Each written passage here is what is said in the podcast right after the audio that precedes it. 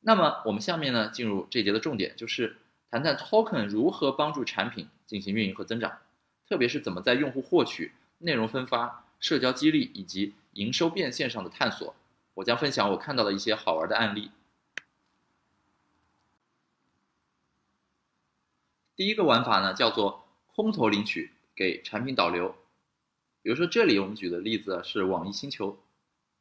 它呢就趁着早些时候啊区块链刚开始爆火、广为人知的时候啊，出了这个叫做网易星球的东西。所谓的星球就是你在上面好像变成了一个矿工，你在这个星球上去挖钻。根据你在上面的贡献程度，比如说你的芝麻信用的授权，比如说你个人的人脸识别、你的购物行为、你的金融行为等等，来换取它的这个 token。那么它给自己 token 命名就叫做黑钻。这里其实是什么呢？本质上就是你拿你的个人隐私，或者说拿你愿意一些对外分享的东西来换取它这个 token。这里其实就利用了大家对于 token 的趋之若鹜的心理。所以，即便啊让你提交很多的隐私内容，但你知道中国的很多用户嘛，其实大部分他不太在乎这个个人隐私，很多人就一窝蜂的去下载了这个网易星球，连黑钻到底是什么都没搞清楚，就纷纷把自己啊信息给卖给了网易，换取了这几个微不足道的 token。至于这个叫做黑钻的 token 后续有什么作用呢？反正我是没有看到有什么实际的价值。另一种就是我们空投最常见的方式。就是我通过一个网页或者通过产品啊，给到你一个兑换码之后，我并不直接当场给你 token，我还得把你引流到别的地方，真的是一点都不去浪费这个流量。比如说你填了一个网页，留下你的 email 地址之后呢，三天后我给所有人群发了一个邮件，告诉你说，请关注某某公众号，输入你的兑换码，或者关注某个 Telegram 的群组，输入你的一条指令码之后呢，你才能够获取你的这个 token。那这个时候啊，其实它就是一种变相的引流，本身可能在 A 产品里获得你的联系信息，然后呢，再让你去 B 产品里留下个人领 token 的方式，最后呢，再到 C 产品里去实际的领取，这样整个产品体系、整个矩阵的流量呢，就都被带起来了。我在北京认识很多朋友呢，前两年做 APP 产品，很多人做的不是很好，但是最近几个月啊，开发了一些自己的 token，并且通过各种手段去空投。去发放这些 token，他们的 APP 下载一下子就起来了，连他们自己都觉得很震惊。那这个背后呢，真的是有市场基础的，可能最主要的就是利用人性的这个贪婪和对于损失的厌恶的心理。好，那么有人空投自己的这个 token，那我也看到市场上啊，为什么会有很多叫空气币、垃圾币这样的说法呢？因为并不是所有 token 啊都很值钱的。当你没有许诺给他任何权益的时候，它其实就是一个空头的支票，只是个数字而已，几个和几十亿个没有实际的区别，都不值钱。但是呢，有些 token 啊，它是许诺给你一些权益的，比如说官方未来会赋予它一些价值，或者呢有兑换成真金白银的机会。于是呢，我就发现啊，有些人开始做一个叫类似聚合推荐的事情，比如说当时我关注了一个微信公众号，叫做糖果事务所。就是因为当时有很多产品啊，在空投自己的币、自己的糖果的时候呢，究竟哪个是优质的币，哪些是垃圾的币，大家都不需要自己来挨个研究判断了。当你关注糖果事务所这个账号之后呢，他就会用一种裂变营销的方式，先把你拉到一个群里，然后等到指定的日期呢，就丢给你一个石墨文档，告诉你说，OK，我们自己已经帮你研究过了，这三十几种币都是优质资产，大家呢建议你去获取。而市场上流传的那些其他的币，可能都是不值得获取的。当时啊，这个号还火了一段时间，并且他自己呢还概念性的做了一个 APP，只不过好像还没上线。这个呢是我通过他官方号找到的，大家回头自己可以去看一下。我们说有了空头聚合之后啊，一旦你要聚合的东西很多了，那怎么样去帮助用户节约注意力，去帮助用户筛选呢？我们就势必产生出了基于价值的推荐和基于个性的推荐。因为每个人他关注的能力、研究的范围都是有限的，一定要推荐对你来说是真正有价值的东西，或者你个人最感兴趣的东西。而这种模式一旦再往后走，我觉得未来的一种衍生方向就是会有评级机构的出现。市场上有太多的这个 token 或者糖果了，那么评级机构站出来判定说哪些是靠谱的，哪些是不靠谱的，这个呢，它的引申逻辑其实就跟咱们金融市场一步步发展的轨迹是一样的。未来还可能有什么呢？现实生活中，我觉得金融机构怎么样去演进？那么在区块链时代，在 tokenization 技术落地之后，一定也会有类似的这个商业主体的一个映射。好，刚才讲的第一种是很常规的玩法，基础操作就是空投。那接下来第二种方法是什么呢？叫做应援众筹，提高资金周转。我举个例子啊，美国最大的音频流媒体公司之一的这个 Spotify 上市之后啊，很多人都很看好它。本身 Spotify 它的数据很漂亮，根据它这个上市的招股书显示，它的 MAU 也就是月活跃用户量呢有1.5亿，而付费客户啊有7100万，相当于一半的人都付费了。对比中国的腾讯的这个 QQ 音乐 Q 音乐它有两亿多的 MAU，但是呢，它的付费用户只有一千七百万，而且很多都是当时在做这种一块钱充值体验的时候转化来的，所以真实的付费量啊还得缩缩水。Spotify 它的盈利能力是怎么样的呢？我也去查了一下财报，二零一七年的时候啊，Spotify 卖会员服务的收入是四十五亿美金，然后它还有一个广告营收是五亿美金。所以你可以理解成，它整个的营收在那一年是五十亿左右的美金。但你觉得它营收五十亿美金就赚了吗？其实呢，并没有。为啥呢？因为 Spotify 它全年花费了九十八亿美金作为付给音乐机构的这个版权费，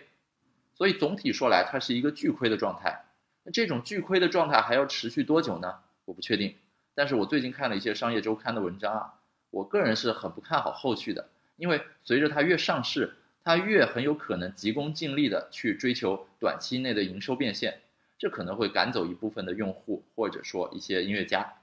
同时，因为它上市了，它有钱了，所以原本的那些音乐版权机构呢，绝对不会这么轻易的放过它，不会降低版权费的收取，反而有可能提升这个版权费。所以啊，整个 Spotify 平台它长期的趋势，在我没有看到它一些新动作之前呢，我对它是看空的。这里呢，还有一个在海外的播客类的产品，叫做 Castbox。Castbox 呢是二零一六年开始做的一个项目，它呢不针对中国市场，它只针对海外市场。它现在全球有一千五百万的用户，然后在英国啊等等地方呢排在榜单的前三名。Castbox 这个项目背后是一个明星团队，创始人本身是北大毕业的，整个技术团队呢也有很多顶尖公司出来的大牛，包括他还有设有这个硅谷的开发团队。他们在二零一七年的时候啊，在 Google Play 上还获得了最佳产品的一些殊荣。Castbox 作为一个播客，他们后来做了一个东西叫做 Content Box。这个 Content Box 是干嘛的呢？它主要解决的一个问题啊，就是传统我们在这种播客平台，在音乐流媒体平台上的这些播主，或者说这些上传的音乐人，这些所谓的 UP 主，他们的变现周期啊会比较长。一般来说呢，可能是四到六个月的变现周期。这个呢，就涉及到你得把这些新的号啊，慢慢的养大，本身需要一个过程，包括平台的结算周期啊、提现标准啊等等，都会影响你结算的时长。这个结算周期、变现周期变长了，对于内容的产生者来说，他没有得到快速、短期的及时的激励，所以呢，对他们来说，这个氛围不是很友好，并不有助于平台上持续的、更快的产生优质内容。怎么办呢？于是啊，Castbox 它开发了这个 Content Box，其实呢就是为内容的消费与产生的平台提供激励机制的一个区块链服务。在这个服务上呢，当有人准备发一个作品的时候，在刚刚产生一个想法、一个 idea 的阶段，你就可以用类似当年众筹的这个手段，把消息公布给所有人。如果大家都看好你、支持你的话呢，就可以直接把这个平台上的 token，他们管它叫做 box，b o x。把这个 box 的币呢投给你，啊，有点像是视频网站国内 A 站、B 站投香蕉、投硬币这个概念。把这个东西投给你之后呢，UP 主或者这个音乐内容的上传者，他收到大量粉丝的支持，获得了这个 box 的币之后，他就会获得动力，他就相当于有了营收，他呢就会更加加紧的在有督促的情况下把这个内容给生产出来。其实 box 它就是一种打赏激励的机制。只不过他用当年很流行的这个众筹的方法，唯一的不同呢，就是当年众筹我们都用钱来众筹，而这个时候呢，我们已经可以用 token 这个方式来进行众筹了。好，接下来要讲的一个就是 token 怎么去做用户的激励，哎，这个还蛮有意思的。我们传统做纯互联网线上产品的时候啊，常用的一些激励手段呢，比如说像勋章、积分，包括借鉴了游戏化里的这个经验等级等等策略，这些都很常规了。那么区块链 token 能为我们做些什么呢？我不知道你有没有关注过，ofo 它在新加坡市场上发了这样一个版本，这个版本呢就是它号称是鼓励你绿色骑行，只要你骑在新加坡的这个 ofo 的单车上呢，你就可以对应的获得它的这个 token，名字叫做 GSE。然后这个 GSE 有什么权益，能干嘛呢？官方没有发布任何的声明啊，也没有说这个东西未来怎么兑现，也很含糊说这个东西究竟要不要上交易所。但是啊，就是因为它出了这样一个很概念性的东西之后呢，很多人真的第一时间就会专门去多骑一骑这个 ofo，去赚取这个 GSE 的币。有一个原本在深圳从事智能硬件工作的哥们儿，他们做的是智能牙刷，然后呢，号称智能牙刷也要拥抱区块链了。它这个智能牙刷原本有个 APP，这个 APP 呢会根据你的行为，比如说使用牙刷尾巴刷牙，刷牙后同步数据。分享刷牙记录等等，给你的 APP 上一个积分。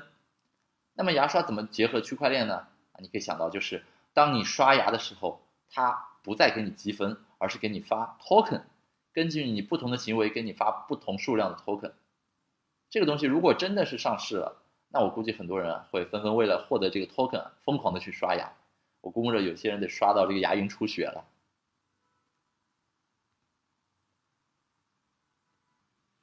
第四种玩法呢，叫做社群激励 （UGC） 的创作与消费模式。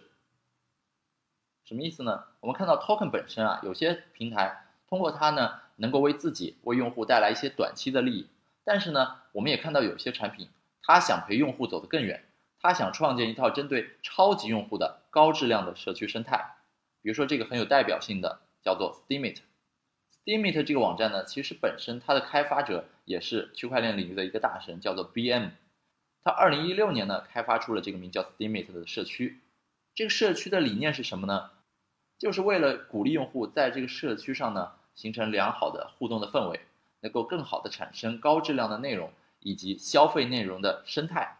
所以呢，在这个社区上，他设计了他自己的一个 token 的激励机制。你做一些事情之后呢，他就有可能给你一些激励的 token。比如说，你发个文章就能获得几个；你发布一些高质量评论之后呢，也能获得几个等等。而比较有意思的是啊，这个 Steemit 平台上 token 的机制设计的比较复杂，它一共设计了三套 token 或者三套积分激励的形式。它最核心的主要的 token 就叫做 Steam S T E E M，而且都是大写 Steam。Steam 呢，主要根据你常规的一些活跃的行为，奖励给你对应的 Steam 的数量。同时啊，它还有两个围绕着 Steam 的 token，分别叫做 Steam Dollar 和 Steam Power。Steam Dollar 是干什么的呢？就是你可以把你原本的 Steam 这个东西啊，兑换成 Steam Dollar，然后 Steam Dollar 官方对它的承诺是可以一比一的兑换成美金。那么这种在我看来，其实就是给那些短期的投机者、短期套利者的一个操作的空间。你在 Steemit 这个社区上赚了一点点 Steam 的币之后呢？你可能不打算陪我的社区走得更长久，OK？那你就去把你的 Steam 转换成 Steam Dollar，你随时可以把它提现成美金。未来你不在我社区活跃了，OK？你走了呢，你就套现离场了，你赚了钱。这个呢是一套。另外我们还说还有一个跟 Steam 挂钩的 token，第三个 token 叫做 Steam Power。这个 Steam Power 是什么呢？就是当你兑换成 Steam Power 之后啊。你短期之内是不能够套现的，你相当于被锁仓了，被冻结了一段时间之内的交易权。在这一段时间内啊，你不能够再去把 Steam Power 兑换成 Steam 或者 Steam Dollar。这个 Steam Power 在我看来呢，就是你认可我的社区价值，你长期看好，你想长期陪跑，你想追求更长远的利益，那么你就把它锁定成 Steam Power。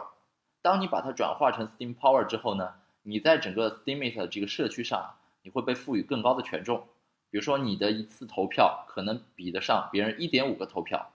或者说你发文章的时候啊可以优先被推送等等，你都能够获得这些特权。平台基于你对它的信心，也赋予了你更高的权限，而你呢又能用这些权限反过来影响这个平台，帮助平台建立更完善、更优质的生态。这个呢，其实就是 Steamit 它设计的三套虚拟积分机制，也就是 Steam、Steam Dollar 和 Steam Power，用它们来鼓励这个社区只为超级用户服务。Steamit 用这个方法呢，来带动整个社区的优质的生态。那我现在看他在这个社区上啊，整个的评论啊、口碑啊，各方面都还不错。但是我也看到国内有很多模仿 Steemit 的社区，其实呢只抄到了表面，没有抄到神髓。比如说这个叫壁呼，壁呼呢，它这个平台其实从界面设计到整个的风格，在我看来就是模仿 Steemit，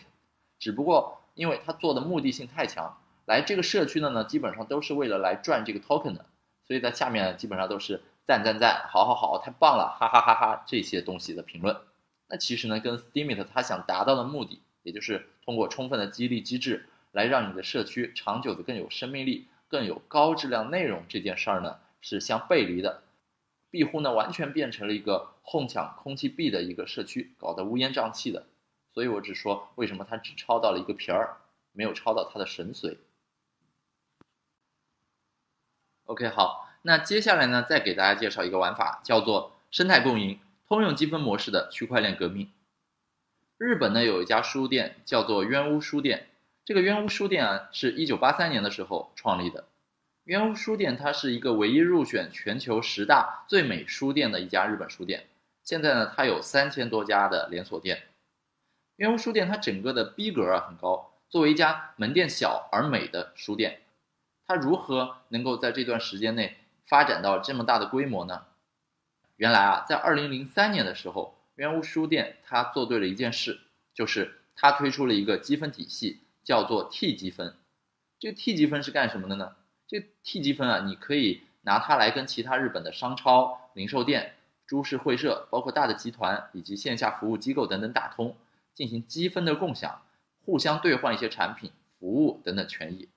当然，前提呀，彼此之间是很少产生直接商业竞争的，大家都是合作共赢的。除了冤屋书店，我们再说一个现象级的热门游戏，叫做《恋与制作人》，俗称跟纸片人谈恋爱。啊，我们看到《恋与制作人》呢，跟实体商店屈臣氏展开了一个有意思的合作。你去屈臣氏门店，你会看到白起或者李泽言的这个角色的海报，或者说投射到了大屏幕。而你在游戏里呢，也会看到屈臣氏啊作为一个角色，它出现的背景的场景，线上线下这样就彼此有了一个联动。除了互相曝光之外呢，他们还有更深层次的合作，就是你在屈臣氏啊消费购物之后呢，你会获得一个积分，一个兑换码，然后在恋与制作人上你输入这个兑换码之后啊，你就可以兑换一个虚拟道具。通过这两个原本可能没有什么直接竞争，但同时呢，瞄准同一部分人群的两个品牌彼此之间的联动，它其实啊就是能够将两家公司的这个核心会员之间呢互相融合、互相打通、互相洗粉，这其实就是一种通用积分的玩法。那么这里呢，我们要往更远、更深层次说，其实啊，刚才两个很具体的案例背后代表的呢，就是所谓的通用积分这个模式。但是通用积分这个玩法呢，并不是这两年才出的，它已经很多年了，可能十年前、十五年前就已经有一些头部玩家在开始进行这个通用积分的尝试。比如说，大家都知道世界上的酒店集团之一的喜达屋，它自己有一个会员体系，叫做 SPG。SPG 其实就是你在这个喜达屋的酒店入住，或者说在喜达屋旗下其他产业进行消费的时候呢，它会给你记录你的 SPG 的积分。有了 SPG 积分之后，你就可以享受很多的权益，比如说免费住一晚的酒店啊，或者说在浦东的丽思卡尔顿的酒店听一场音乐会等等。然后呢，我们也看到国内有一些头部公司的、一些企业，像平安集团，它前几年的时候推出了一个服务，叫做平安万里通。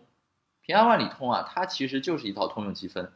它通过这个平安万里通打通了平安集团内部和诸多外部合作伙伴的这个服务权益的兑换。比如说航空公司的免费舱位，或者呢兑换一些合作平台上的小礼品等等。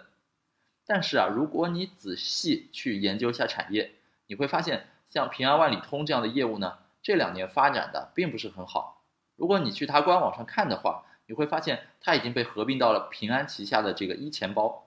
国内你似乎也想不到什么其他大的通用积分的提供商。更多的可能还是像喜达屋这样的甲方自己主导一整块的业务，自己来做，而不是跟第三方来进行对接。为什么这些通用积分的玩法很难去做大，不成气候呢？那这里呢，我也调研了很多朋友，我也进行了一些思考。这里我姑且给大家抛出四个我认为的原因啊。第一个原因呢，叫做数据封闭，很难打通。你要知道，像喜达屋这样越大的集团，它内部的数据呢越是敏感的，所以它也越不愿意把自己的数据对外曝光出来或者转让出来，他都希望自己藏着掖着。就像是如果他们采购第三方的这个 SaaS 服务或者企业服务啊，他是不愿意把自家的数据放在云端的，而是一定要采购一些私有化部署的服务，把数据最后放在自己的服务器上。这其实本质上就是大公司之间它的这个隔阂壁垒很深重，他们彼此之间不希望数据互通，而都想去拿到别人的数据，自己呢则保密起来、封锁起来。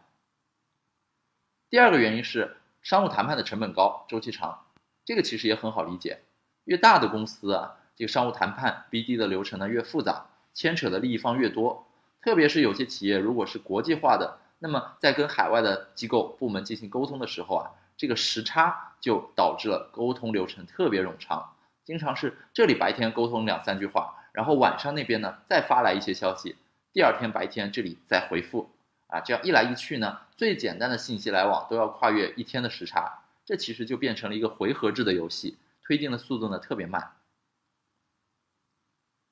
第三个叫做奖励权益的成本高，这里要解释一下，就是这些大公司或者大企业集团，他们为什么要去用通用积分？为什么要自己去做呢？其实通用积分它能够兑换些什么呢？你关注一下，你会发现，更多的时候你兑换的是一些边际成本很低的东西，比如说酒店闲置的空房间，或者呢飞机上一个空的座位。这些闲置的空房间或者空座位啊，本身也是会构成成本的。飞机飞一趟，一百个座位坐满一百个人，和只坐了八十个人，它付出的成本是差不多的。所以，如果说能够把剩下这二十个空的位置啊让出去，让别人来坐，那对航空公司来说，它是很乐意的，因为这样既能够回馈老客户，提高忠诚度，也可能间接的发展出一些新的客户。这也是为什么很多通用积分平台啊，它又被称作。忠诚度奖励计划的原因。相反，如果你的通用积分提供的这个权益啊，不是这种边际成本很低的东西，而是需要你花时间、花精力、花成本额外去采购来的，那么其实对你来说就构成了一个额外的成本。对你企业来说呢，这是不经济的，或者说并不能够产生最大化的价值。最后一个问题啊，也是一个很经典、很难解决的问题，也就是通兑的规则是怎么样的？你会发现，当两家主体很小，或者说合作企业较少的时候，就比如说只有屈臣氏和恋与制作人这两家公司打通的时候呢，那还挺简单的，就是双方彼此 BD 对接一下，还不是特别复杂。但是如果合作的主体多了啊，比如十个游戏和十个店家同时打通，那么彼此之间这个积分的产生的规则和消耗的规则怎么去设计？彼此之间如何去打通、去挂钩呢？这个就需要很深入的研究了，它就像是国际金融市场上不同的国家有自己的货币体系，同时呢，国际上各国还会形成复杂的外汇兑换的规则，汇率之间哪怕是简单的变化，都有可能影响国际间贸易的进程和彼此之间强弱势力的这个对比的微妙变化。所以啊，当一堆主体同时接入一个第三方的通用平台，互相通兑的时候，如果大家的积分政策无法调和，那么势必会出现一波套利的蝗虫党，懂得钻这当中的漏洞，用最少的成本攫取整个体系里最大的利益。最后呢，是所有参与的主体都受到损失，整个积分兑换的体系呢无法维系，最终有可能崩溃。以上呢就是我对于市场上第三方主体的这个通用积分体系啊很难形成气候的一点思考。OK，那么说区块链时代是否有方法解决这些问题？如何通过强化通用积分体系，帮助接入的商家实现更好的增长呢？这里啊，我针对这四个问题各想了一些方法，或者说叫解决途径。第一个，数据封闭很难打通，那么这对于中大型的主体来说，短期内你不要指望动摇他们的立场。所以呢，机会我觉得更多在一些中小型的商业主体，这些中小型的商业主体或者公司啊，本身自己呢其实没有太多的数据。或者说，他们愿意牺牲一点点数据的控制权，来换取更多的商业机会，大家抱团取暖，一起来形成生态体系，共同对抗大公司的挤压和垄断。这也是区块链背后所倡导的去中心化，本质呢就是一堆很小的分散的商业主体抱团取暖、抗衡中心的过程。当许多小公司结成联盟，那么就真的有可能蚂蚁雄兵可以撼动象群，与成熟的商业主体呢分庭抗礼。所以我觉得机会在于小公司，小公司它更容易拥抱区块链，拥抱通用积分。第二，商务谈判周期长。这个呢，也是因为线下大的主体本身的 BD 工作呢是在线下，但我觉得未来如果说咱们有了基于区块链的线上的撮合系统，可以直接线上签约，并且呢用区块链的智能合约来约束各自的权责和利益的兑现，那么这一切大多数工作都在线上搞定的时候呢，就越来越能真的跨越国籍、跨越时差，并且呢节省了很多线下谈判 BD 的流程，对于商务合作的效率啊会有一个质的提升。第三个，我们说奖励成本或者说权益成本太高这个事儿，最适合的积分消费出口啊，一定是一些边际成本比较低的。那么互联网的线上产品首当其冲的是受益者，因为互联网线上的这些基于二进制代码的产品啊，每增加一个单位的服务，它的成本趋近于零，因此呢，很容易分发和规模化。这比起酒店里提供空房间或者说航空公司的座位来说啊，它的成本甚至更低。毕竟空房住了人，你还得打扫。而我每卖出一份软件，无非就是代码的一个自我复制而已。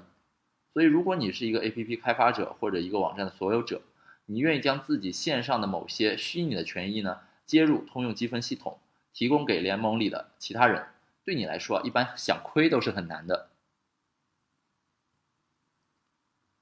最后一个就是通兑的规则很难统一，这个本身也是最难的一个地方。随着你接入的主体增多。维持这套通兑体系平衡的难度啊，它不是呈线性增长的，而是指数级增长的。每新增一个主体接入进来，都涉及到它和整个体系里其他已经接入的主体彼此之间的关系如何去平衡。这里面的复杂程度啊，就不单是靠人脑的这个聪明才智就能简单 hold 住的。这个时候啊，区块链的智能合约作为一种略带有强制力的一个约束手段，配合一些其他的科技方法，比如说人工智能的机器学习。就能够自动学习和分析，从而维持这个积分规则本身的一个平衡，去保护整个生态系统平衡。这方面啊，机器远远超过了人脑所能够承载的一个智力的范围。那么，基于上述这些思考呢，我们也看到已经有一些从业者在积极的进行这方面的探索了。比如说，有一家叫做 Mercurate 这个公司，它对自己的定位呢是。全球创业者的首席增长官，Merculate 本身在做的事，在我理解里啊，简单的说呢，其实就是基于区块链来打造一套通用的积分运营的体系。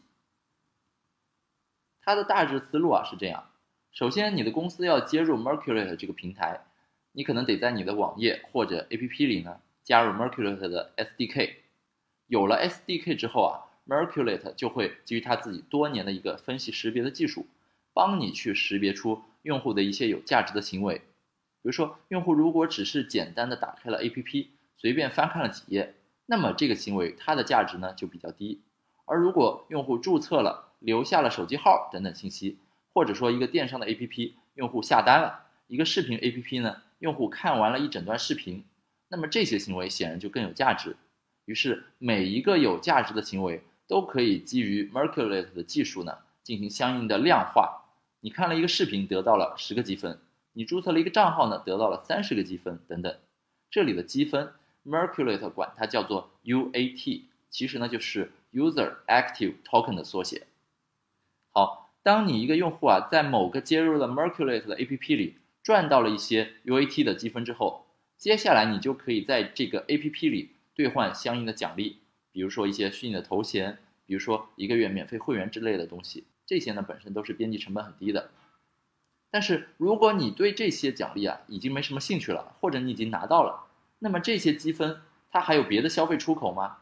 这时候啊你就可以接入到 Merculate 平台的其他 APP 里去兑换一些别的奖励了，比如说你可以在视频网站里看视频赚积分，然后呢把这些积分拿到共享单车的 APP 里兑换成你的消费储值的金额。你也可以在共享单车 APP 里呢骑车赚取这个积分，然后把这些积分啊用在一些电子书或者新闻的 APP 里，去免费的换书看。你还可以在这些电子书的 APP 里呢多多去买书，买完书获得的这些消费积分，再拿去视频网站兑换它的一个月免费会员等等。这其实啊就是靠区块链的积分运营，打通了很多小的商业主体，彼此之间呢形成一个矩阵的连接。大家共同服务于一帮用户，实现利益的共享、合作共赢。这可能也是一种基于区块链、基于通证的第三方通用积分平台如何促成产品未来增长的一个应用的方向。它本质上呢，也是通过结合技术手段以及数据分析来获取用户、提升用户使用的这个活跃度和营收变现的一些玩法和尝试。